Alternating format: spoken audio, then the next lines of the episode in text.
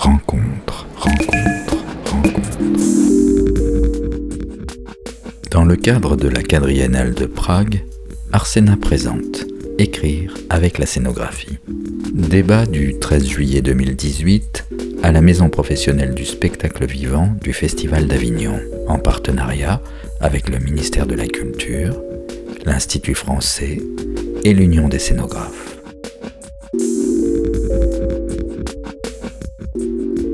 Bonjour à toutes et à toutes. Euh, merci d'être si nombreux à ce débat Écrire avec la scénographie. Euh, premier opus euh, d'un processus de réflexion que nous lançons à l'occasion de la quadriennale de Prague. La quadriennale de Prague qui est la grande manifestation en termes de scénographie qui se tiendra en juin prochain à Prague, du 6 au 16 et la France, il fait son retour après 15 euh, ans d'absence et la France y sera présente avec deux pavillons, un pavillon pays et un pavillon école. On aura peut-être l'occasion d'en reparler euh, plus tard. C'est une manifestation euh, qui est portée par Arsena, Centre national des arts du cirque de la rue du théâtre, qui est menée avec euh, évidemment le ministère de la Culture, l'Institut français, euh, l'Institut français de, Prague, et nous avons organisé ce débat avec, en partenariat avec l'Union des scénographes. Donc vous me dites, vous vous direz, juin finalement, juin 19, c'est bien loin, puisque nous ne sommes encore qu'en 2018. Et pourtant, ce qui nous a euh, paru euh, important, c'est qu'au-delà de la présence sur un événement ponctuel, eh bien, nous puissions euh, porter la réflexion tout du long de, cette année sur la scénographie aujourd'hui.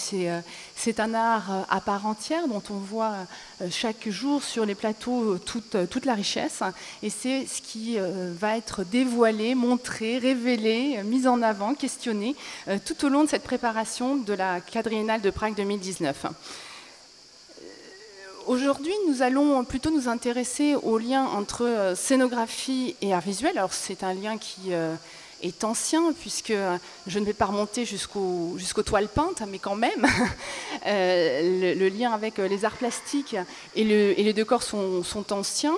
de même que finalement, ce, glissement sémantique, quand on, on, a cessé de parler de décor pour parler de scénographie, c'est aussi très lié à une certaine évolution voilà, donc nous avons aussi euh, de la performance hein, dans, la manifestation.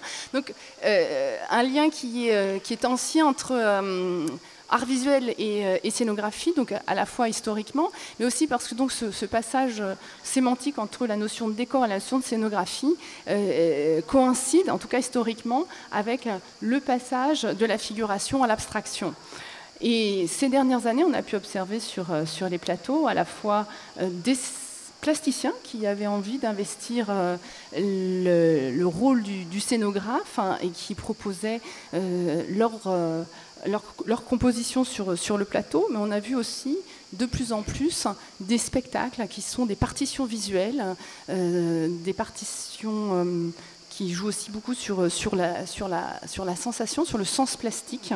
Et, et donc on voit qu'il y a beaucoup, beaucoup, beaucoup de dialogues en cours. Je vais faire une petite présentation des invités. Euh, nous allons commencer à ma gauche par euh, Éric Soyer, donc euh, créateur lumière et scénographe. vous êtes formé à l'école Boulle dans la section expression visuelle en architecture intérieure. Vous avez très vite travaillé au théâtre de la Main d'Or à Paris pendant dix ans avec une compagnie anglaise et ça vous a permis de faire une rencontre. Joël Pomera, dont vous assurez depuis 1997. Euh, et moi, je me souviens d'avoir vu euh, Très étroite tête, qui était cette, première collaboration absolument extraordinaire. Euh, vous assurez tous les, toutes les scénographies et les lumières de, Joël Pomera. Fia Ménard, alors là, je vais sortir tout mon vocabulaire parce que Fia a énormément, fait énormément de choses. Est à la fois jongleuse, performeuse, metteuse en scène et scénographe. Euh, pour dire en quelques mots euh, votre, parcours, mais on aura l'occasion aussi euh, d'y revenir, vous avez effectivement commencé par le jonglage avec Jérôme Thomas, la danse contemporaine avec Hervé Diasnaz. Et vous avez assez rapidement créé vos, propres créations vos propres spectacles, des créations qui sont toujours très en prise avec la matière et ce, dont il sera, il sera question.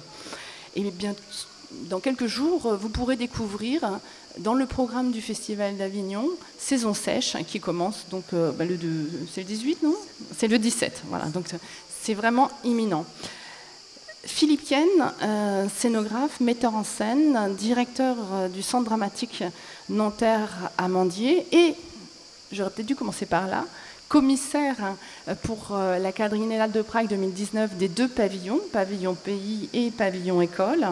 Euh, sur votre parcours, en quelques, quelques mots, c'est toujours difficile comme exercice, mais je vais m'y essayer. vous avez fait une formation aux Arts Déco et vous avez travaillé pendant dix ans comme scénographe pour le théâtre, pour, pour l'opéra. Et vous êtes passé à la mise en scène depuis, ce, depuis ce temps, et puis on a, on a pu découvrir votre votre spectacle, votre travail à travers euh, la démangeaison des ailes qui euh, parlait de l'expérience d'envol et de chute. Je crois que ça doit parler à peu près à tout le monde. Je poursuis euh, le, tour de table avec Mathieu Laurie Dupuis, scénographe, vous êtes membre euh, de l'Union des scénographes, hein, avec qui on organise donc ce débat en, partenariat. Vous aussi, vous avez fait les arts déco, décidément, c'est euh, une bonne école. Et euh, vous avez collaboré, entre autres, avec Bob Wilson au Watermill Center, et puis avec beaucoup de chorégraphes, dont Jacques Vincet, ce qui permet un peu aussi peut-être de situer votre, votre esthétique. Et on termine par Virginie Yassef, qui est artiste plasticienne, vous venez des Beaux-Arts de Paris. Et vous travaillez depuis euh, les années 90 à travers plusieurs médiums. Donc euh, il y a à la fois de la vidéo, de la peinture, de la photographie, de la sculpture, ce qui relèverait d'installation. Et vous allez faire euh, vos, vous, faites des incursions dans le théâtre et vous en ferez une prochainement. on pourra découvrir La Savane au théâtre Nanterre-Amandier. Ce sera sur la saison 2018-2019. Alors j'ai essayé d'être extrêmement rapide pour euh, décrire le parcours euh, des uns et des autres. Euh, mais pour y revenir un petit peu plus longuement, qu'on comprenne quel est votre, votre cheminement, je voulais commencer par le début, c'est-à-dire comment est-ce qu'on arrive à la, à la scénographie? Comment on fait ce choix quand on fait les arts déco Qu'après tout, on peut expérimenter beaucoup de façons de, de, travailler le, le, le, visuel et les arts plastiques. Et finalement, on décide d'aller vers la scénographie. Et puisque Philippe est mon voisin de gauche, je lui pose la première question.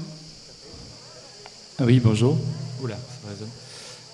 On a un son très bizarre parce qu'on a la fontaine, mais on, a un écho par ici. Mais oui, euh, la scénographie, euh, euh, c'est une question simple, ça, remonte effectivement aux études.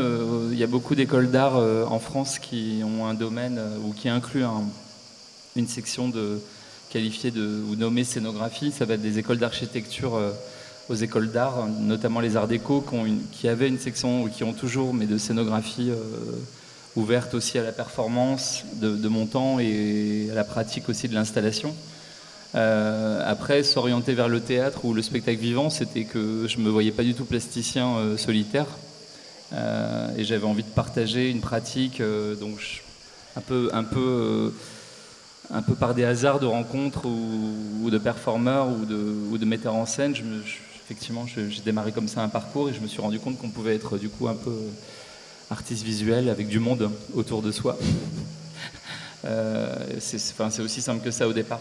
Et puis petit à petit, euh, je me suis lassé de travailler pour des metteurs en scène euh, qui montaient bien souvent un spectacle sur un protocole très établi.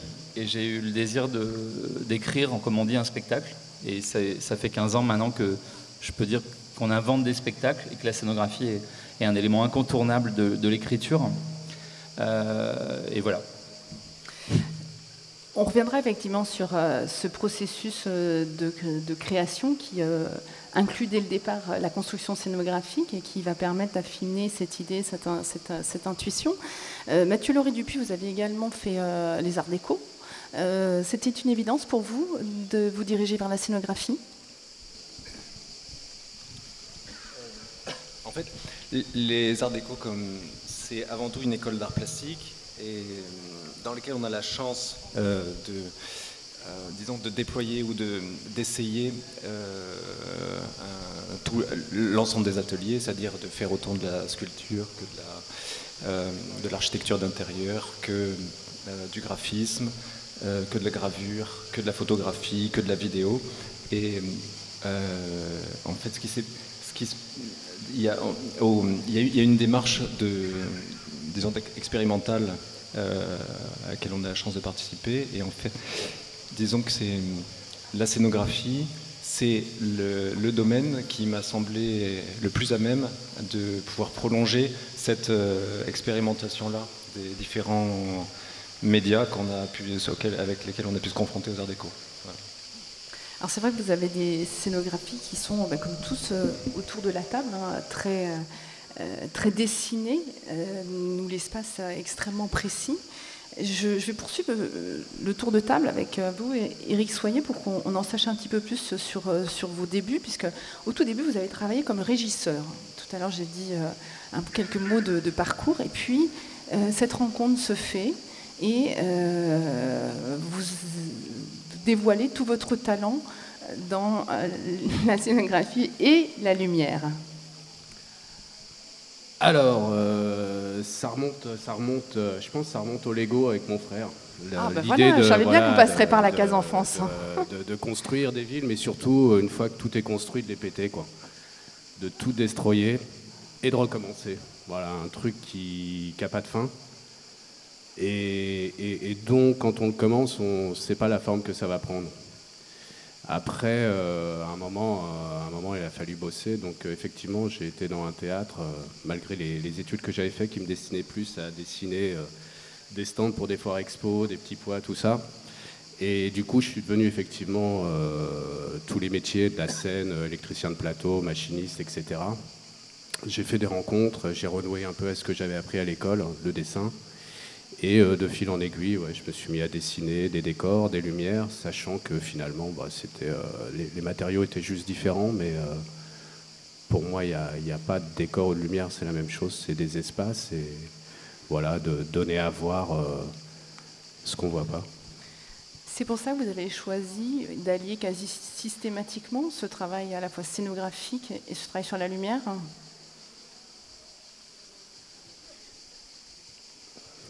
Tu, peux me redire Parce que vous signez et la scénographie et les lumières sur euh, presque tous les spectacles. Hein.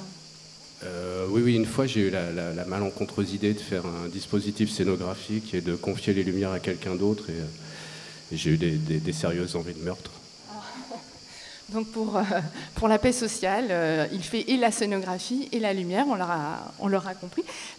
Fia, donc au départ, plutôt un travail avec les objets, puisqu'en fait c'est vraiment ce qui euh, marque euh, les premiers spectacles, un questionnement avec toutes sortes d'objets, et puis finalement un gros objet qui devient scénographie. Comment, êtes-vous arrivé justement à, appréhender euh, la scénographie dans son ensemble?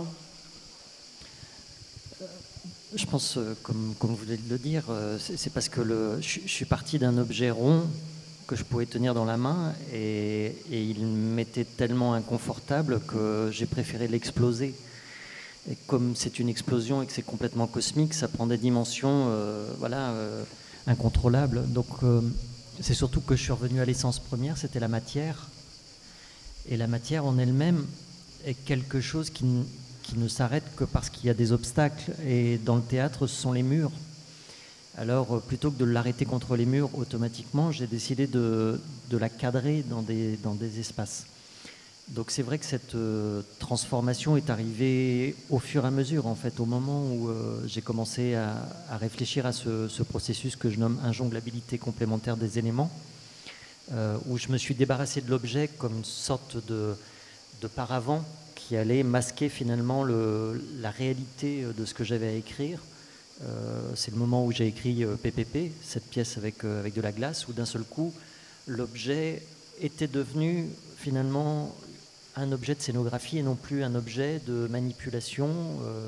il, devenait d'un seul coup une, une, présence qui racontait beaucoup plus et dont je n'avais pas à manipuler. Donc finalement, l'objet est passé de de l'immobilité de ma main, ou en tout cas à quelque chose bah voilà, d'une sorte de mobilité autour de moi, et qui m'a obligé à considérer qu'à partir de ce moment-là, mon regard serait toujours porté sur une écriture, comme dit Eric, où d'un seul coup on préfère soi-même voir l'ensemble plutôt que de laisser euh, voilà, un, regard se porter alors qu'au fond de nous, ce sont des objets que nous portons dans son entièreté.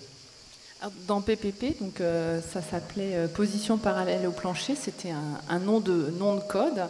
Ce qui était effectivement frappant, c'est qu'il il y avait cette, cette glace qui d'une part se métamorphosait, donc qui peu à peu devenait eau, et on retrouve aussi une dimension de, de la scénographie qui est ce rapport au temps. Comment est-ce que la scénographie organise le rapport au temps dans, dans la représentation? Et euh, effectivement, le, rapport était renversé puisqu'il euh, y avait des boules de glace qui étaient accrochées au plafond qui euh, tombaient forcément puisque la glace fondait et, ça conditionnait le, mouvement de, ton corps. Donc ça permettait finalement d'arriver à un rapport renversé à celui qui est la traditionnelle condition du jongleur. Est-ce que c'était ça qui t'intéressait? Oui, puisque c'était de toute façon écrit comme ça, c'était la pièce du coming out. Et donc le coming out, c'est une inversion totale. Ce que je veux dire, c'est qu'à ce moment-là, j'avais fait la rupture avec l'écriture propre de la jonglerie, qui était de faire une virtuosité, une performance, et je contredisais cet euh, endroit comme une représentation de mon être qui me semblait complètement fausse et injuste, et que j'avais besoin de rebasculer à l'inverse. Donc ça veut dire que euh, l'objet n'était plus un objet euh, qui aurait sa permanence, c'est-à-dire que pendant des années j'avais travaillé avec des objets qui finalement vous seriez venus un an après, c'était les mêmes, et que euh, là j'avais besoin de montrer que ces objets étaient éphémères et que mon parcours corporel allait être long. Et donc ça m'intéressait d'un seul coup de dire, euh, puisque c'est un coming out, c'est l'espace qui va raconter bien plus au niveau de, de ce du sens profond du geste. Et donc c'est bien pour ça que la scénographie, euh, finalement, c'était la structure dramaturgique. Elle est, elle est complètement là, puisque en effet, euh, quand vous arrivez et que vous voyez ce plafond de boules de glace, vous trouvez ça très beau, mais lorsque la première boule tombe, vous réalisez qu'il y a un être humain en dessous, et finalement vous passez de la beauté à l'effroi en vous disant, est-ce que je suis en train de voir quelqu'un qui se suicide? Et donc c'est aussi là où d'un seul coup la scénographie portait un regard euh, direct et pour moi très important, c'est-à-dire que euh, le premier coup d'œil était trompeur. Et le premier geste qui était inhérent à ma présence vous rappelait le vrai sujet, c'est est-ce que vous avez envie de voir quelqu'un mourir sur scène? Où l'on voit que la scénographie, donc effectivement, est, là pour euh, aussi euh, construire le, sens. Pour finir euh, ces présentations, Virginie Yassev, donc vous, vous faites le mouvement inverse. Vous venez des arts visuels, vous avez un, un parcours de, de, plasticienne. Vous avez fait quelques incursions dans le, dans le théâtre. Et puis là, vous allez, on va dire, comme on dit, sauter le pas, puisque donc, on a pu voir il y a tout récemment une mise en scène d'une pièce de Ray Bradbury que vous avez euh, présenté à la ferme du Buisson. Et puis on va découvrir la savane qui sera bientôt à, Nanterre, euh, à Mandier. Alors, dans cette tentation du théâtre, qu'est-ce qui, qu'est-ce qui vous a attiré au fond? Ah, C'est une question un peu différente. Alors, euh, en vérité, ce qui se, dans, l'histoire de mon parcours, c'est que j'ai fait les beaux-arts. Et à l'école des beaux-arts, on n'apprend pas, y a pas on n'apprend pas de, choses autour du spectacle, il n'y a pas de scénographie. c'est en train de changer. Et par contre, je sortais beaucoup des beaux-arts pour aller voir des spectacles. Donc c'est par le regard que je, que je, je suis un peu entrée dans ce domaine-là. Et euh, ce, qui a pu m'attirer, c'est de, faire tomber les murs, en fait. C'est cette porosité qu'on peut imaginer entre une sculpture euh, et une scène, et comment, euh, on peut faire vivre ces deux choses. Donc je ne pense pas euh, pouvoir dire que je fais de la scénographie, par exemple. Je crois que je vais plutôt faire se rencontrer euh, des domaines. Et pour ce qui est de, de cette pièce de théâtre sur laquelle je travaille euh, en ce moment, c'est vrai que je l'ai abordée en premier lieu par le son, ce qui n'est pas très, je crois, classique dans l'idée. Et voilà, Alors voilà, le son est revenu. Euh, justement, dans, c'était à la fois par le son et par l'obscurité aussi. Ça, ça, fera plaisir à Eric. Il n'y avait pas de lumière. Oui, pour le coup, c'est vrai. C'était uniquement la. En fait, c'était une adaptation euh, dramaturgique euh, de toute la pièce, de tout le scénario, par, par des formes sonores dans l'obscurité. Donc avec rien à voir. Et qu'est-ce qui vous avait justement amené à faire ce choix assez radical, somme toute? Pardon, j'ai pas entendu la question. Je demandais ce qui vous avait amené à ce choix très radical. Ah Alors c'est un choix qui est arrivé en premier lieu pour une première expérience car j'étais invitée en fait par le Centre d'art de la ferme du Buisson à faire une proposition en amont de celle des Amandiers à Nanterre. Donc tout le travail euh, est à faire, je, dois dire. Et le premier travail que j'ai choisi de faire, c'est celui du son parce que euh, à la lecture du texte de Bradbury, il y a énormément d'informations sonores, euh, d'informations dramaturgiques. Et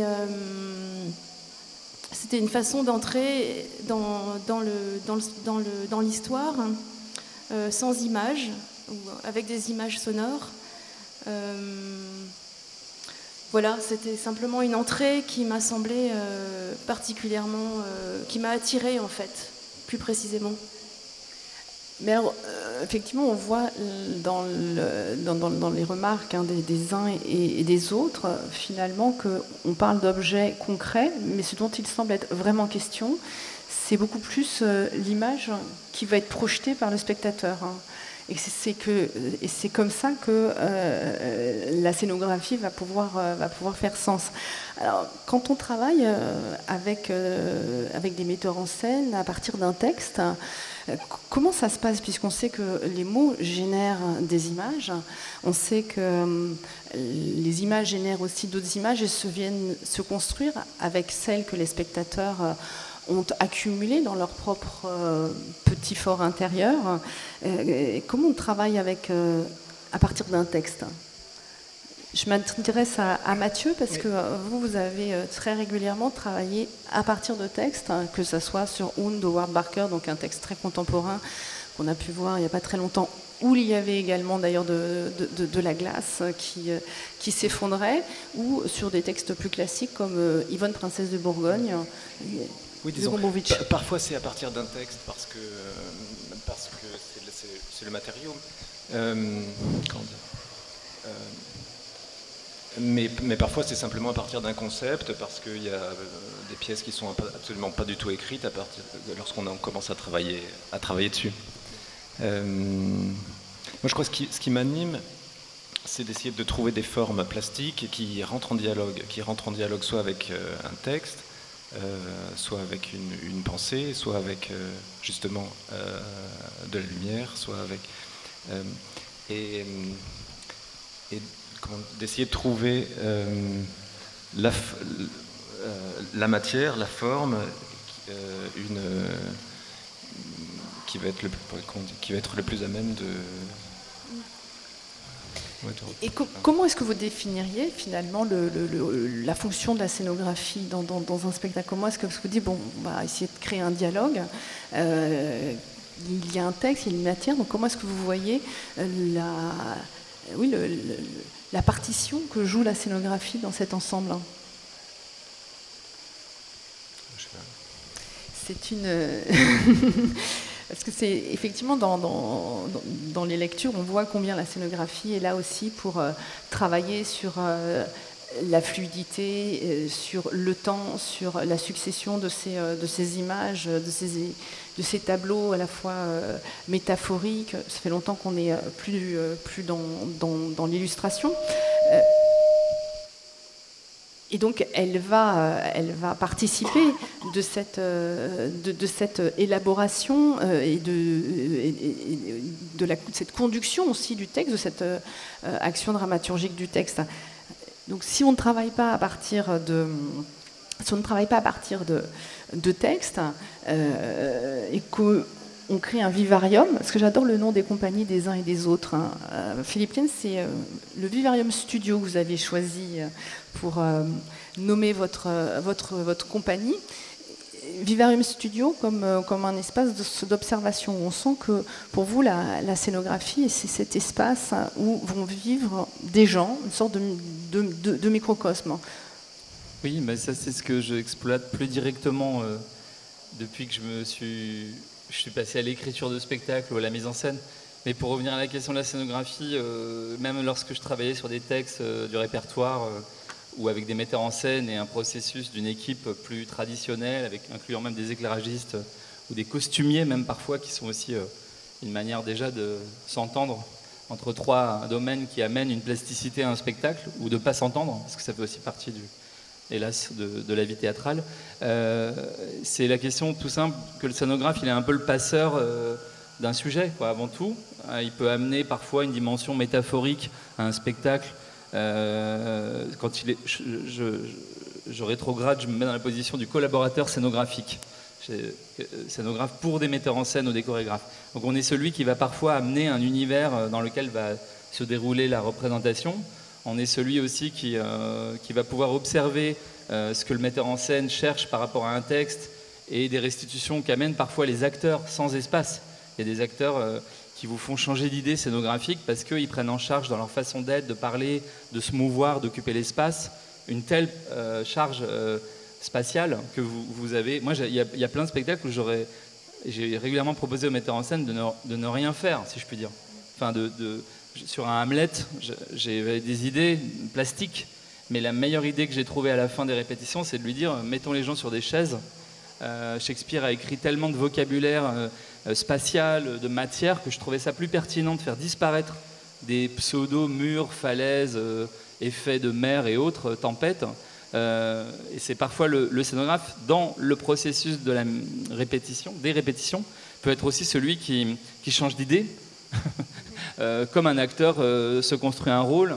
Et c'est pour ça que moi, je suis passé à la mise en scène après, mais je garde la même méthode, c'est-à-dire celle d'une écriture de processus qui tient compte des répétitions, d'une élaboration, et un peu comme un chimiste essayerait des produits et, de, profiter de ce qu'on appelle les répétitions pour un moment de recherche qui vous fait des fois arriver à un résultat qui n'est pas euh, euh, prévu à l'avance. Et j'ai très très peu travaillé avec des maquettes. Par contre, euh, le scénographe est aussi celui qui rappelle aux metteurs en scène qui ont parfois pas beaucoup de formation plastique. J'exagère un peu, mais c'était le cas en tout cas. Là, ça mute considérablement puisqu'il y a même des plasticiens qui se tournent vers la scène, où Éric Soyer accompagne euh, Théo Mercier, qui est véritablement maintenant aussi un, artiste du spectacle vivant, depuis trois spectacles. Mais le, scénographe était des fois celui qui rappelait au metteur en scène, attention, il y a un grill, il y a telle architecture d'un théâtre, parce qu'il y a aussi ce terme qui est utilisé euh, dans l'architecture scénique, et qu'on construit aujourd'hui des théâtres euh, où on reconstruit, je suis bien placé pour le savoir, pour mieux faire des boîtes neutres ou possiblement adaptables à des esthétiques très très varié euh, et dans une économie qui n'est plus celle euh, euh, de grands spectacles avec des cintres qui bougent, parce qu'il y a aussi des conditions de production qui ont fait disparaître pas mal de métiers qui se situent en général dans les étages d'un théâtre. Maintenant, il y a même des perches électroniques. Je crois que le scénographe, c'est aussi tout ça. C'est aussi celui qui. Moi, j'étais étudiant ou, à l'école et je me rappelais que de, mémoire de spectacle lorsqu'on feuillette euh, des revues de théâtre ou des, livres. Alors bien sûr, l'auteur, euh, lorsque c'est des pièces écrites et éditées, euh, reste dans, la nuit des temps et dans différentes époques et siècles. Mais ce qui reste souvent d'un spectacle, c'est une photo. Moi, j'étais à l'école, je voyais une photo du regard du sourd de Bob Wilson. On m'avait dit que c'était formidable en site extérieur. Je ne sais pas si c'est vrai. C'est une photo noir et blanc. Et c'est donc une scénographie qui nous reste. Il n'y a pas de notion de temps, il n'y a pas de notion de, de jeu. On ne sait pas comment ces scénographies étaient utilisées, mais de Meyerhold à, à, Cantor, quand vous, vous, êtes jeune ou que vous êtes à l'école ou vous feuilletez des, belles revues de théâtre qui avaient en plus à l'époque, euh, je sais pas, les voies de la création théâtrale ou, même de Gruber, euh, on voyait des images. Ce qui reste, c'est des images. Donc c'est un rapport très fort aux arts plastiques et, dans, la, manière, aujourd'hui, on, achète un catalogue d'art pour s'inspirer de ce qu'a fait un plasticien. Parce qu'on n'a pas toujours la chance non plus de, voir euh, ces plasticiens dans des expos, dans des biennales. Et c'est vrai que du théâtre, euh, les bandes vidéo se sont parfois euh, vraiment dégradées et il reste très souvent qu'un souvenir de lumière, d'un éclairage, Appia, Craig, enfin des maquettes, des dessins.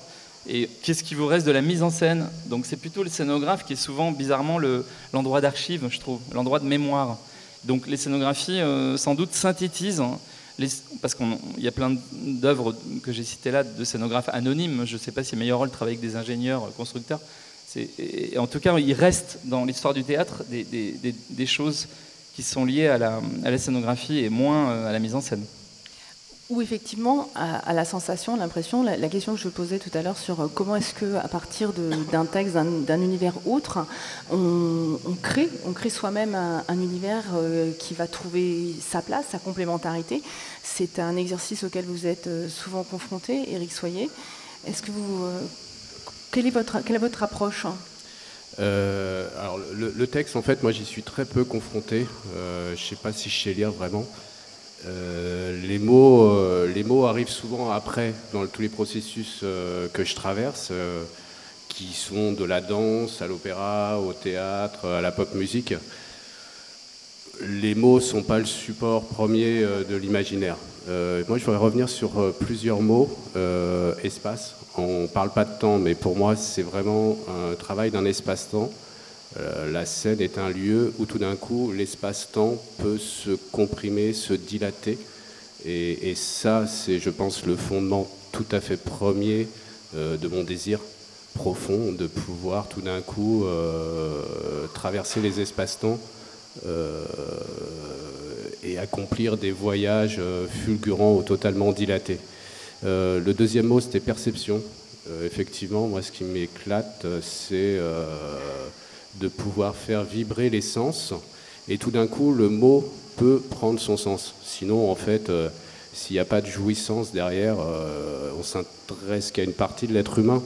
Et, justement, cet espace privilégié de, concentration où on peut presser 10 citrons dans un tout petit verre, arriver à, atteindre euh, le subconscient des spectateurs, c'est aussi une deuxième chose qui constitue mon, désir et ma recherche, qui se met au service des gens, effectivement. Donc j'essaye de capter, de saisir qu'est-ce qui les meut, c'est quoi leur désir à eux, et, comment tout d'un coup euh, il y a possibilité ou impossibilité euh, de venir les confronter et qu'on arrive à une espèce euh, d'émulsion. Bon, faut pas rater la cuisson.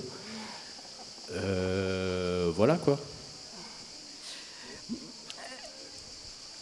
Tu voulais réagir, euh, voulais réagir euh, Fia euh, c'est vrai que vous parliez d'espace-temps, ce qui est très frappant dans les lumières scénographiques hein, que j'ai pu voir de votre signature, hein, c'est la façon dont il y a une, capacité d'accélération, une capacité de bascule, c'est-à-dire qu'un même espace, on va en avoir une perception totalement différente d'un instant à l'autre. Et que c'est aussi ça qui va imprimer le rythme, qui va imprimer tout simplement la, sensation corporelle qu'on peut avoir d'un spectacle.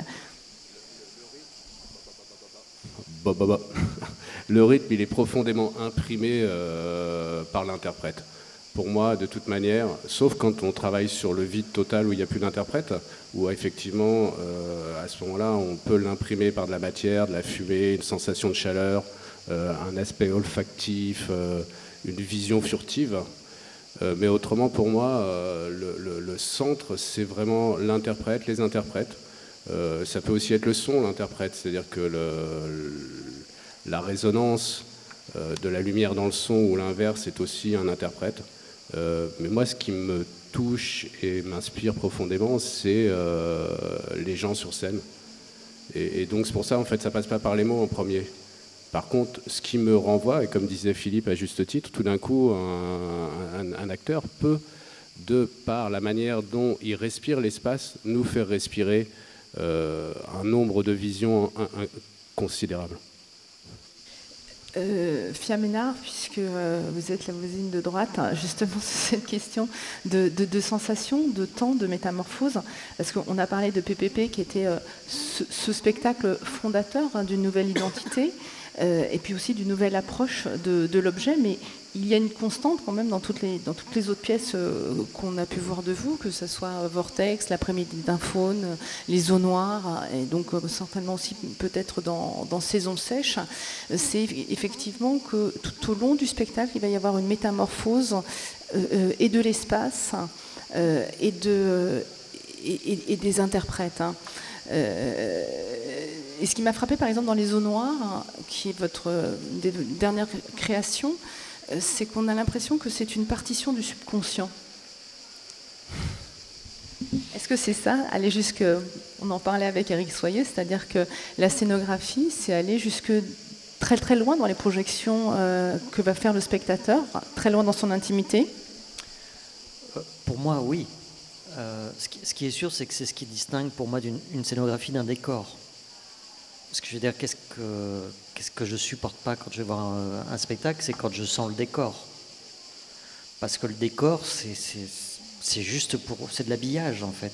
Alors que euh, travailler une scénographie, comme dit Eric, euh, la notion de l'espace est tellement importante et que cet espace-là, c'est celui qui va dialoguer parce que quand je développe un travail avec des matières, ce qui m'intéresse, c'est de dire, je recrée à l'intérieur d'un espace de concentration, puisque le théâtre, qui est une grotte, qui est un espace où on se concentre, où on, est dans un axe ou dans différents axes, euh, nous permet euh, de dire à cet endroit-là, on va pouvoir mettre euh, l'accent, une sorte de, regard poussé sur quelque chose qui est toujours là. Ce que je veux dire, c'est que tout existe. Ici, on est dans une scénographie euh, où le vivant est en permanence présent et quelque part, tous les éléments sont là. Ce que je veux dire que euh, là, nous, on a derrière le bruit de la petite fontaine.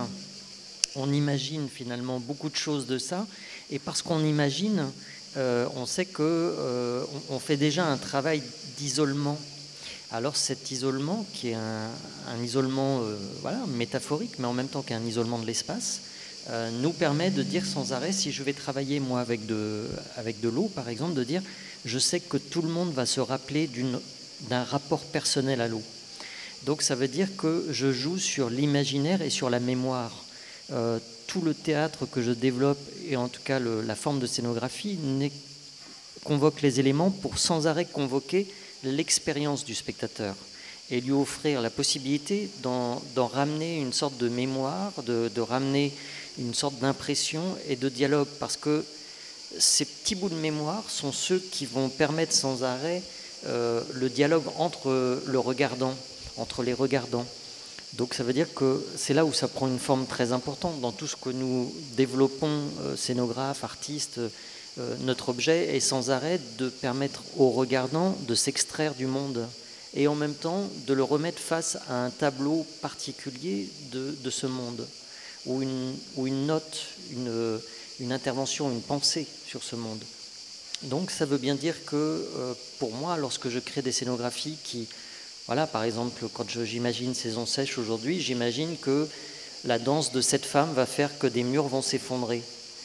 Et d'évidence, on pourrait se dire que des murs s'effondrent parce qu'on danse un peu trop fort. Non, euh, là, il, il s'effondre parce qu'il se trouve ridicule. Alors je, me mets à imaginer des murs qui, se ridiculisent d'eux-mêmes. Et donc ça passe par un rapport à la matière euh, très, très fort, hein, par, euh, par des objets, par une, un support au, fond qui va permettre la projection du spectateur. Oui, mais je pense dans, dans toutes les pièces. Je veux dire, euh, dans mmh. beaucoup de pièces que j'ai vues de Philippe, il y a souvent des matières fumées, par exemple. Et les matières fumées, on sait pertinemment que euh, c'est un objet écran, filtre qui nous intéresse parce que d'un seul coup, on ne sait pas ce qui se passe, il y a une curiosité, puis ça nous fait fantasmer, ça nous fait euh, des peurs, ça nous fait.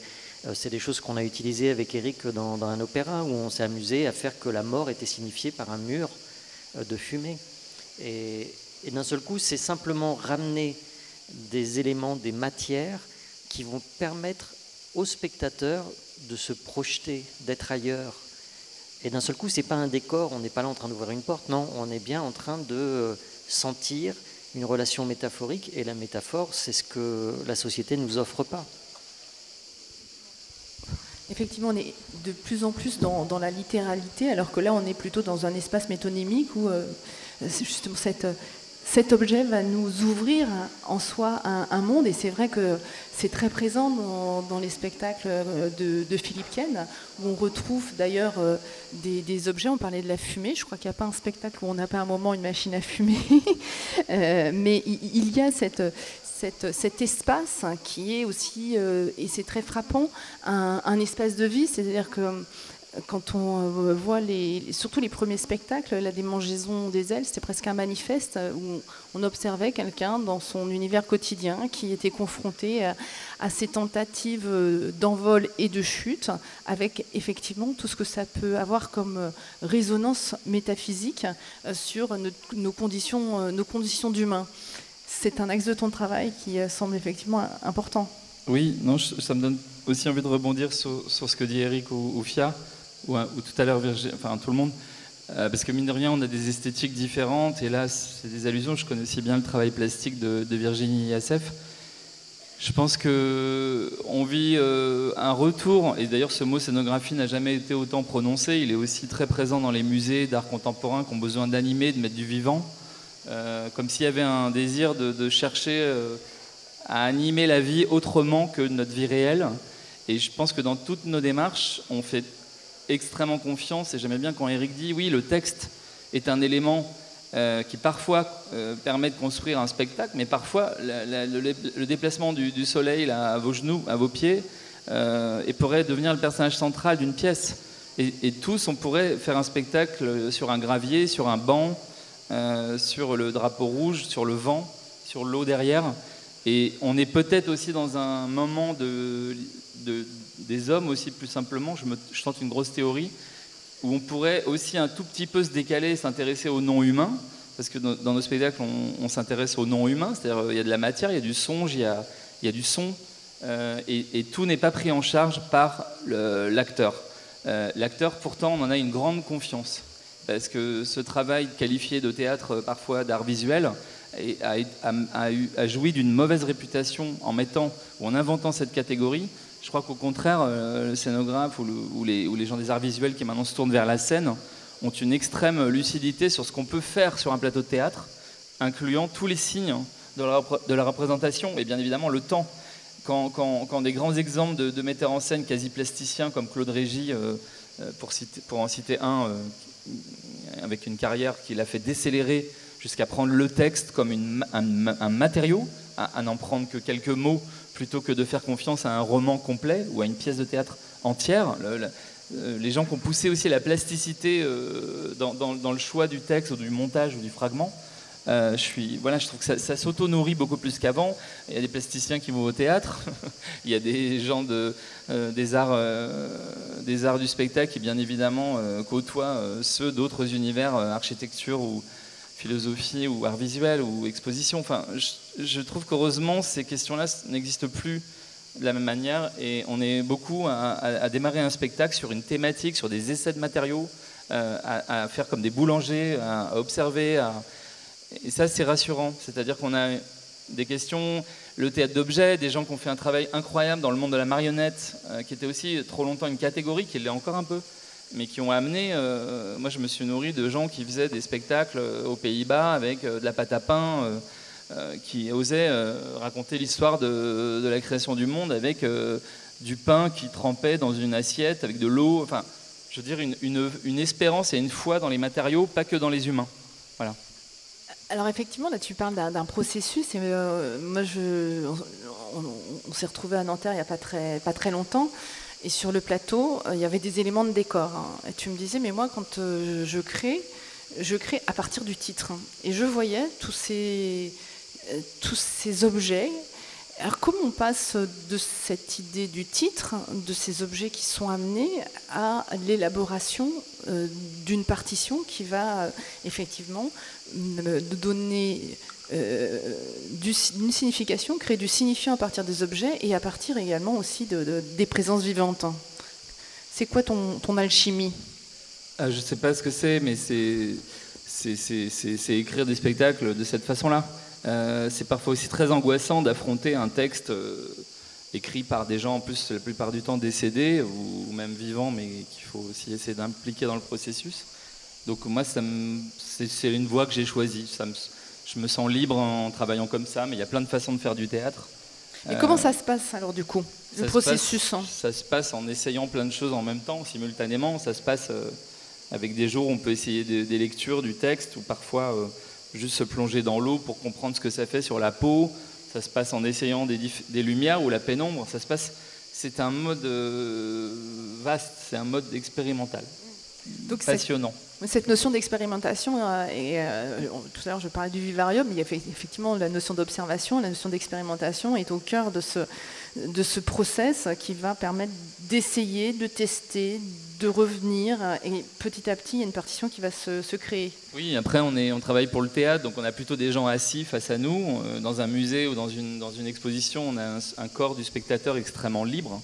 Nous, on est vraiment des terroristes de l'art.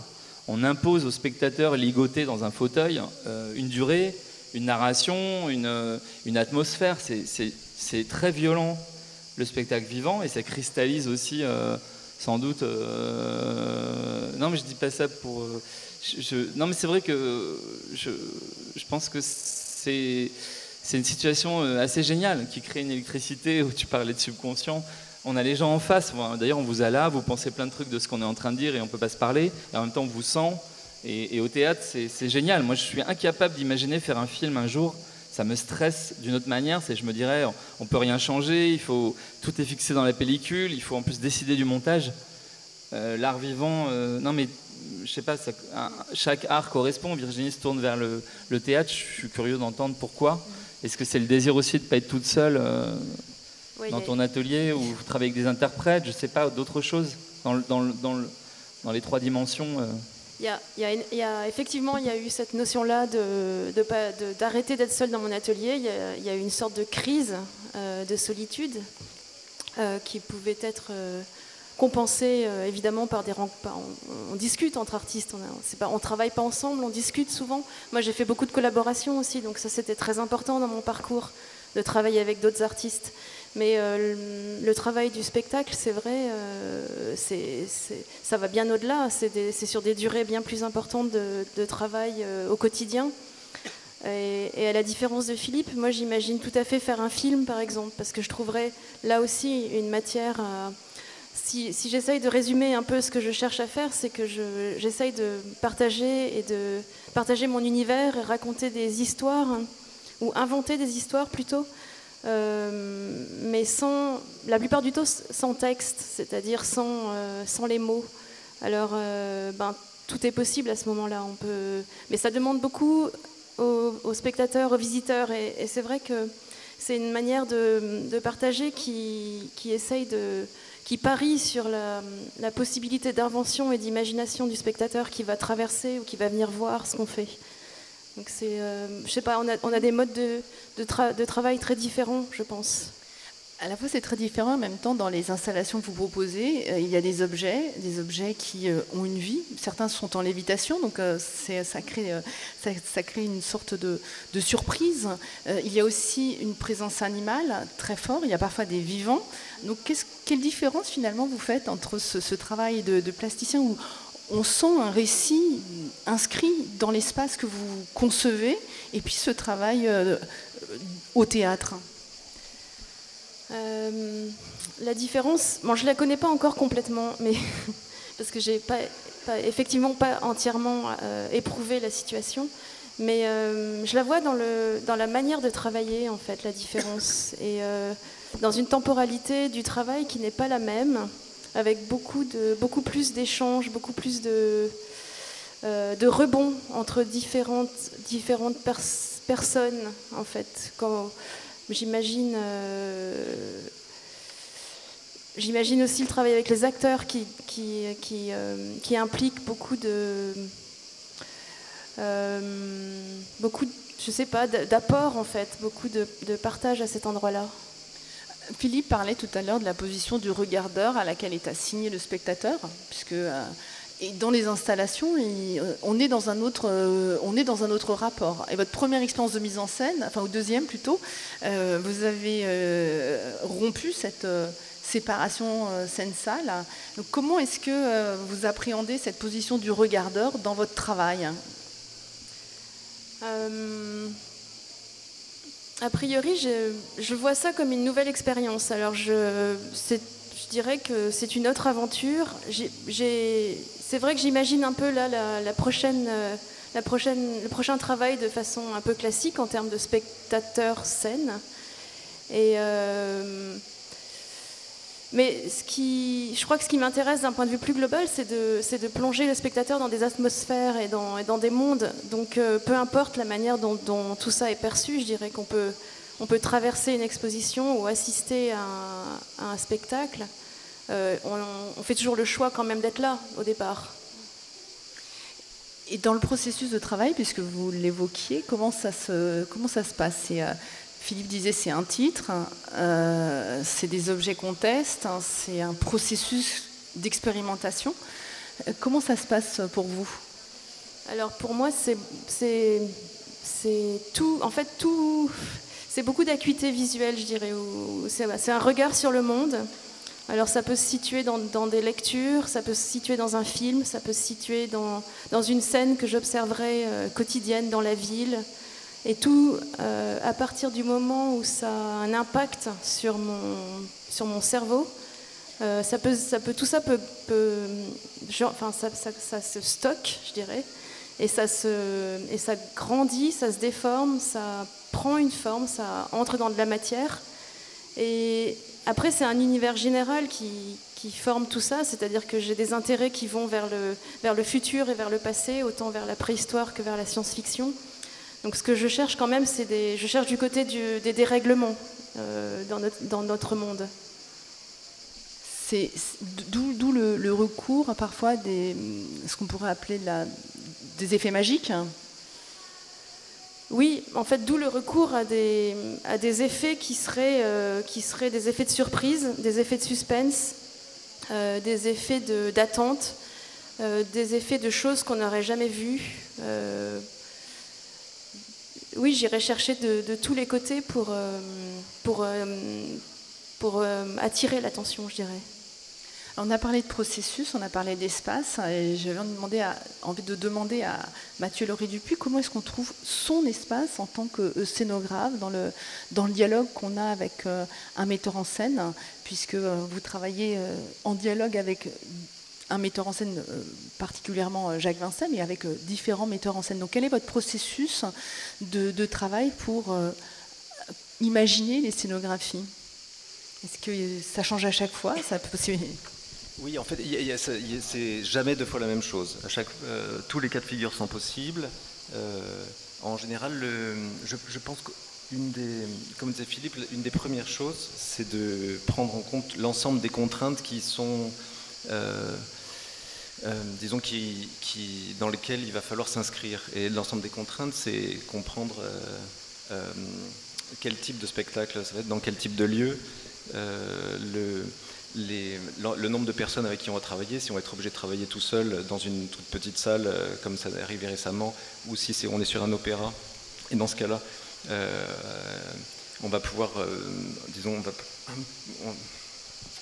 excusez-moi, j'ai du mal, on, reviendra, à, cette, euh, question. Euh, j'ai demandé à Virginie Yassef quel, était son point de rencontre avec le théâtre. En fait, je me suis aperçue que je vous avais pas demandé quel était votre point de rencontre avec, euh, les arts visuels. Hein. Je sais que Philippe, il, est, très important.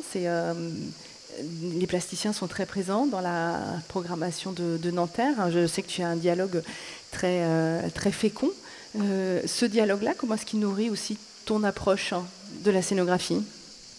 Non, mais c'est aussi euh, chacun, fait comme il peut pour se accumuler des références, des choses qui des choses qu'on aime, qui nourrissent aussi notre propre euh, pratique. Moi, c'est beaucoup en allant voir des expositions. Je trouve que ça me laisse libre, souvent, de, de rebondir sur ce que je vois, sur ce que je traverse, sur ce que je visite et je me sens aussi libre de me promener dans un musée. Donc je suis plutôt assez heureux quand je suis pas assis dans un fauteuil de théâtre euh, pour aussi peut-être changer un petit peu de ma pratique.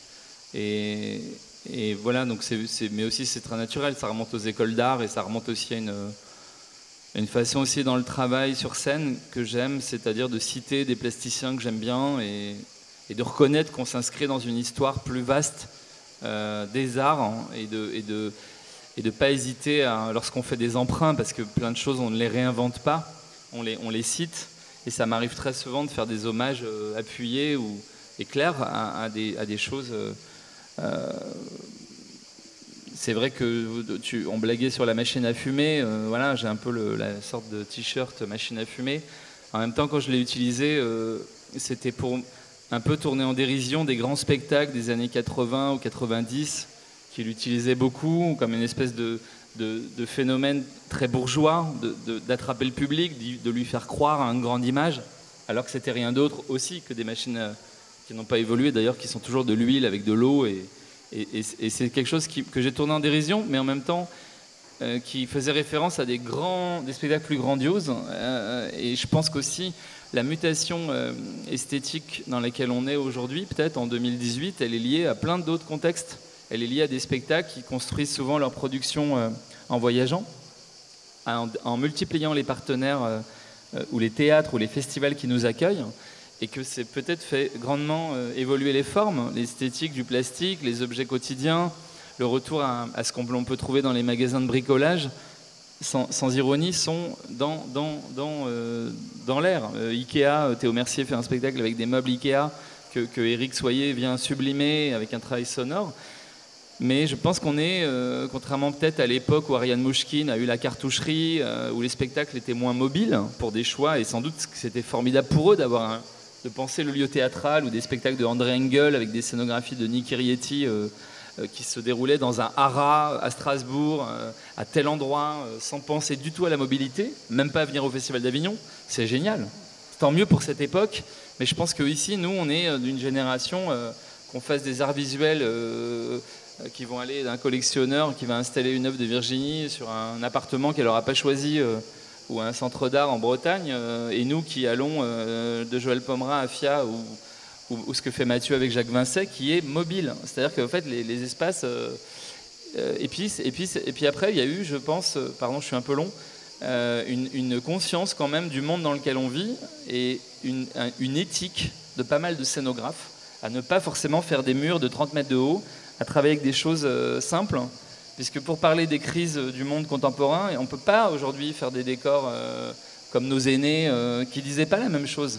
Moi, j'aime beaucoup Alain Françon, mais je ne peux pas supporter de voir certaines scénographies quand on veut me parler de la guerre dans des pays en conflit. J'ai beaucoup de mal à, équilibrer comme spectateur ce ce une économie du spectacle et, je, pense l'arrivée de la scénographie plasticienne, ou quand on pense à Castellucci, euh, voilà, qui a fait aussi des grands spectacles ici, si vous regardez, c'est pas non plus des gros moyens, c'est des moyens intelligents qu'ont ramené aussi des gens venus d'Italie, venus du Portugal, avec des, économies euh, inventives et, des grandes images théâtrales, mais fait, si vous regardez, pas du tout, du tout dans les mêmes euh, façons de, produire.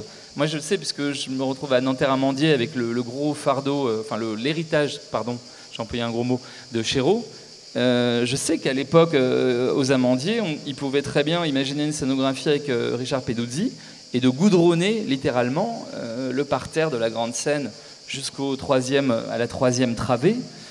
Tant mieux, mais c'est plus possible. Enfin, ça l'est pas là actuellement.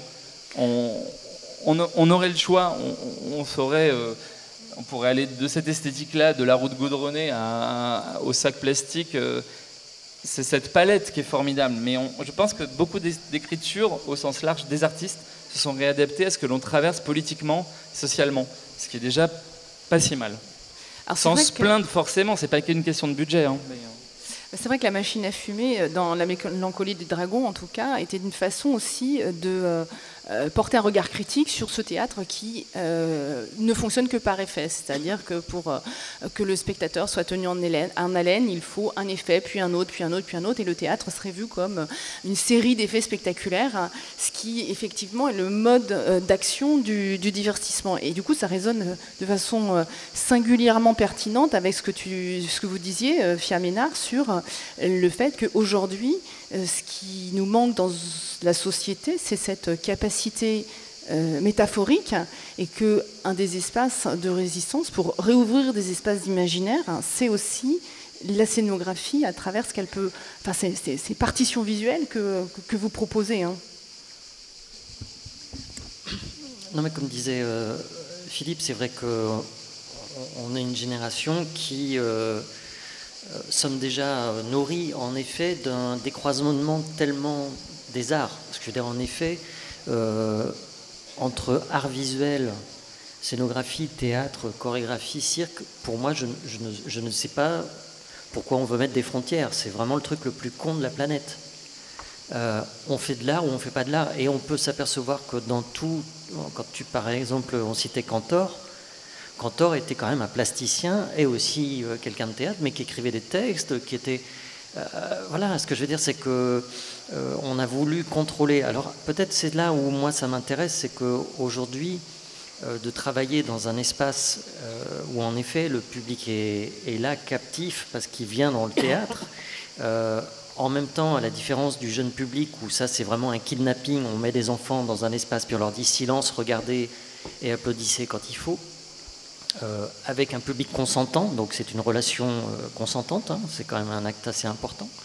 Euh, il y a quelque chose de, à un moment, de frôler aussi la possibilité de, voir quelque chose que, qu'on n'imagine pas à cet endroit-là.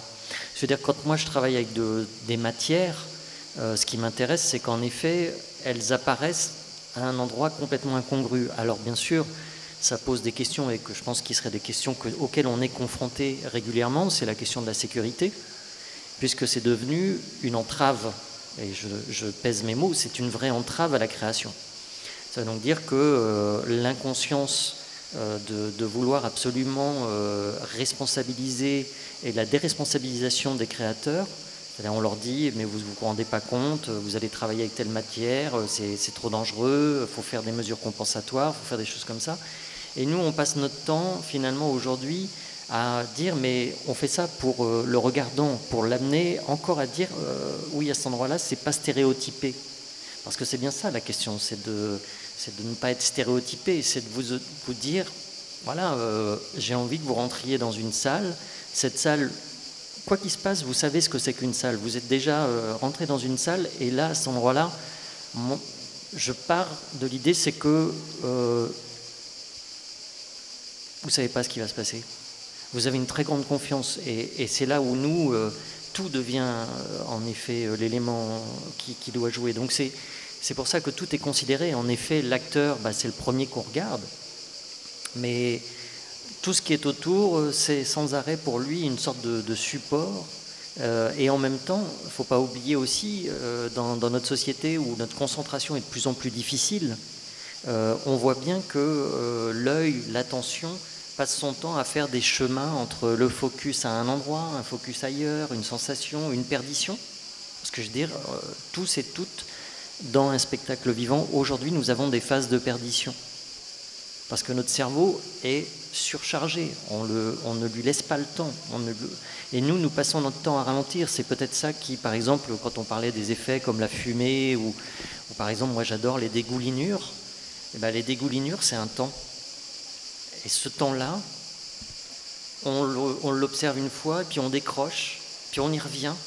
On s'aperçoit qu'il y a une mare, que la mare, elle grandit. Et finalement, ce sont que des jeux comme ça pour sans arrêt réarrêter le spectateur, pour qu'il ressente le sujet. Et que d'un seul coup, euh, c'est bien le jeu de la mise en scène ensuite, c'est de, trouver sans arrêt les espèces de points de jonction en disant là, je vais les récupérer. Je les ai laissés se perdre là par là. Puis à un moment, il faut que je les ramène quand même. Donc je les ramène, puis je les remets à un autre endroit. Puis à un moment, on les laisse se perdre. Et il faut accepter de se perdre. Et la scénographie, pour moi, c'est ça. C'est pour ça que euh, le côté du vivant et le côté incontrôlable nourrit sans arrêt ma structure de l'espace parce que j'ai besoin de vous amener à vous perdre. Se perdre, euh, euh, c'est un élément, enfin, on parlait de la décélération, décélération par rapport à un temps qui s'accélère, hein, à une sensation de plus en plus, de plus en plus rapide on en discutait aussi tout à l'heure avec Eric Soyer, c'est-à-dire que la scénographie a un rôle absolument déterminant dans la perception qu'on peut avoir, euh, du temps. Euh, justement, cette, notion-là, quand tu dis les laisser se perdre et se dire qu'à un moment, on va les récupérer. Euh, ce parti pris, qui est un parti pris très fort, qu'on retrouve aussi ben, dans, le travail de, de, Philippe Je, me souviens de Swapcam, qui est une sorte de temps un peu suspendu. On voyait des, gens qui venaient pour peut-être aller dans un centre d'art, mais en même temps peut-être pas. Enfin, il y avait cette, cette notion-là de, décélération. Euh, donc, euh, on l'abordait de deux façons différentes, la notion du temps, de l'espace-temps de la scénographie. Euh, Eric, puis Philippe, comment vont peut-être préciser cette, cette approche de l'espace-temps par rapport au spectateur, de ce que vous allez rechercher chez lui? Ce que je cherche, moi, c'est à, ouvrir des portes à son insu, en fait. C'est-à-dire d'une situation X qui lui est présentée. Tout d'un coup, euh, il y a un effet de glissement de terrain qui s'opère à l'intérieur de lui, qui fait que sa perception va ouvrir des canaux et les images qu'il se fera du spectacle ne ressembleront pas à celles de son voisin ou de sa voisine. En fait, c'est lui qui fabrique le spectacle. Du coup, effectivement, euh, ça fait appel à tout un tas d'objets euh, de sa mémoire, sensibles, pas que. C'est pour ça que c'est un, rapport euh, au temps, parce qu'il il y a ce qu'il voit, et puis tout d'un coup, il y a peut-être d'autres choses qui sont de l'ordre de la rêverie qui s'installent. Et tout d'un coup, il, il est happé, on l'emmène dans un, un carambolage, un accident, on le retourne, on le jette dans le vide et on le récupère avec un élastique.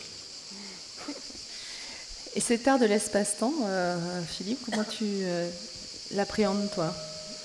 Euh, Bah oui, moi c'est un peu dans, cet esprit, mais aussi de, de ce qu'on disait sur ces mots là de vivarium ou de terrarium, c'est-à-dire d'utiliser la scène où le temps s'arrête, un certain monde est reconstitué sur scène de manière toujours dérisoire, parce que le plus beau décor est toujours un, décor où toujours on sait que c'est une, c'est une reconstitution de la réalité que, j'essaie d'utiliser pour plonger euh, une, toute petite histoire qui a lieu sur scène ou la mise en jeu d'artistes amateurs ou de gens simples euh, dans une plus grande histoire qui est, euh, qui est aussi comment on habite sur Terre, comment on lutte avec les problèmes climatiques ou la fin du monde ou les problèmes d'économie dans l'art.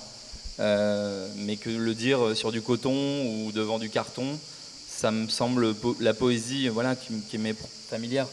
Euh, donc euh, le, théâtre, c'est aussi le prélèvement de micro, micro, un, microcosme sous les yeux du spectateur pour mieux se, reconnaître ou, haïr ou, aimer ou se perdre ou donner envie d'y aller sur scène. Et du coup, plus globalement, de militer pour une pratique de l'art plus simple dans nos vies.